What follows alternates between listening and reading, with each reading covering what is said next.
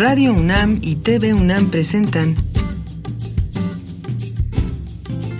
El pueblo mexicano.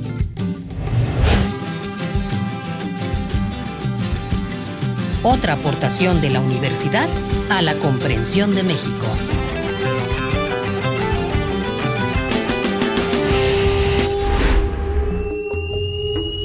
Ciencia y tecnología.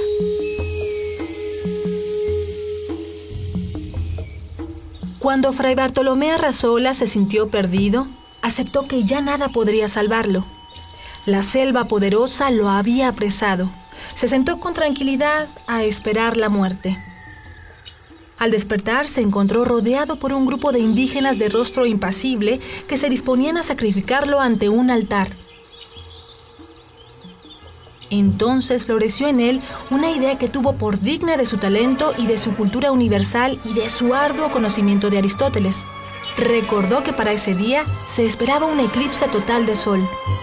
Si me matáis, puedo hacer que el sol oscurezca en su altura. Les dijo.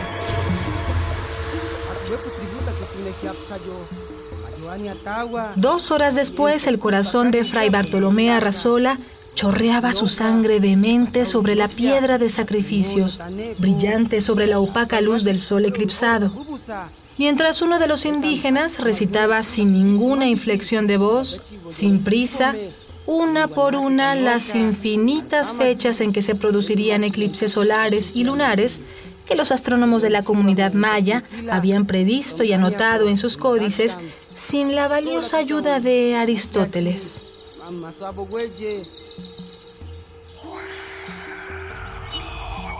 Fragmento del cuento El eclipse de Augusto Monterroso.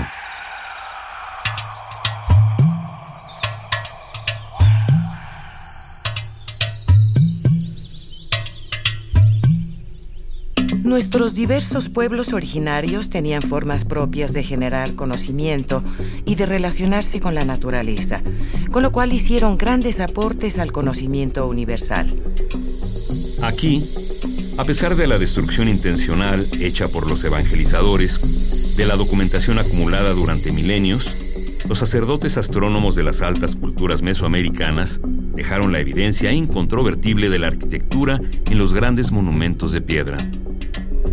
La elocuencia de estas inmóviles construcciones, su callado diálogo con la ruta del sol, con los ritmos de Venus, con el cielo nocturno, así como los escasísimos códices que sobrevivieron a la destrucción, nos permiten intuir hasta qué punto la constante vigilancia del cosmos era importante y necesaria para estas culturas.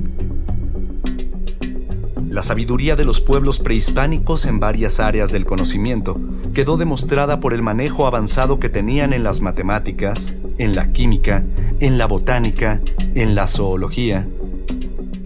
La biotecnología empírica tuvo un impacto enorme en el desarrollo de las culturas mesoamericanas, como lo tuvo en todas las grandes culturas. Podemos decir lo mismo de la medicina, no solo por la farmacoterapia basada en el uso de plantas medicinales, sino también en la cirugía y en la odontología. Tarde o temprano, ciencia indígena y naturaleza americana entraron a formar parte del cúmulo de sapiencias que los europeos habían logrado obtener a lo largo de centurias, y como era de suponerse, pronto el reflujo habría de darse también en sentido contrario, es decir, a México llegaría ese acervo científico de los europeos que aquí empezaría a ser aprovechado y ampliado. Desde el arribo de la ciencia europea a México en el siglo XVI, su desarrollo ha sido incesante y ha estado dotado de una vitalidad particular que le da suficientes créditos como para poderse incorporar a ese vasto movimiento del progreso científico universal. Durante la colonia, la generación de nuevo conocimiento tuvo un desarrollo continuo y estuvo sujeta a una constante aceleración que se incrementó con el arribo de las ciencias experimentales modernas surgidas durante la revolución científica de los siglos XVI y XVII.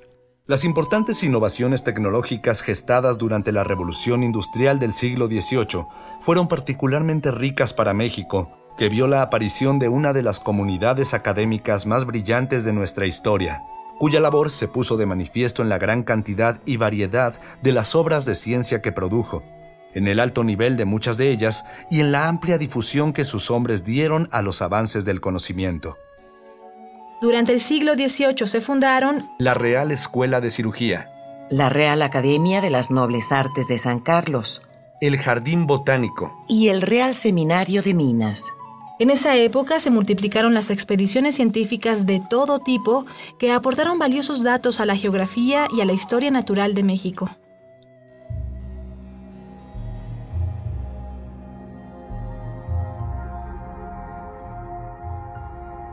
El conocimiento se ha producido y utilizado en todas las sociedades de la historia.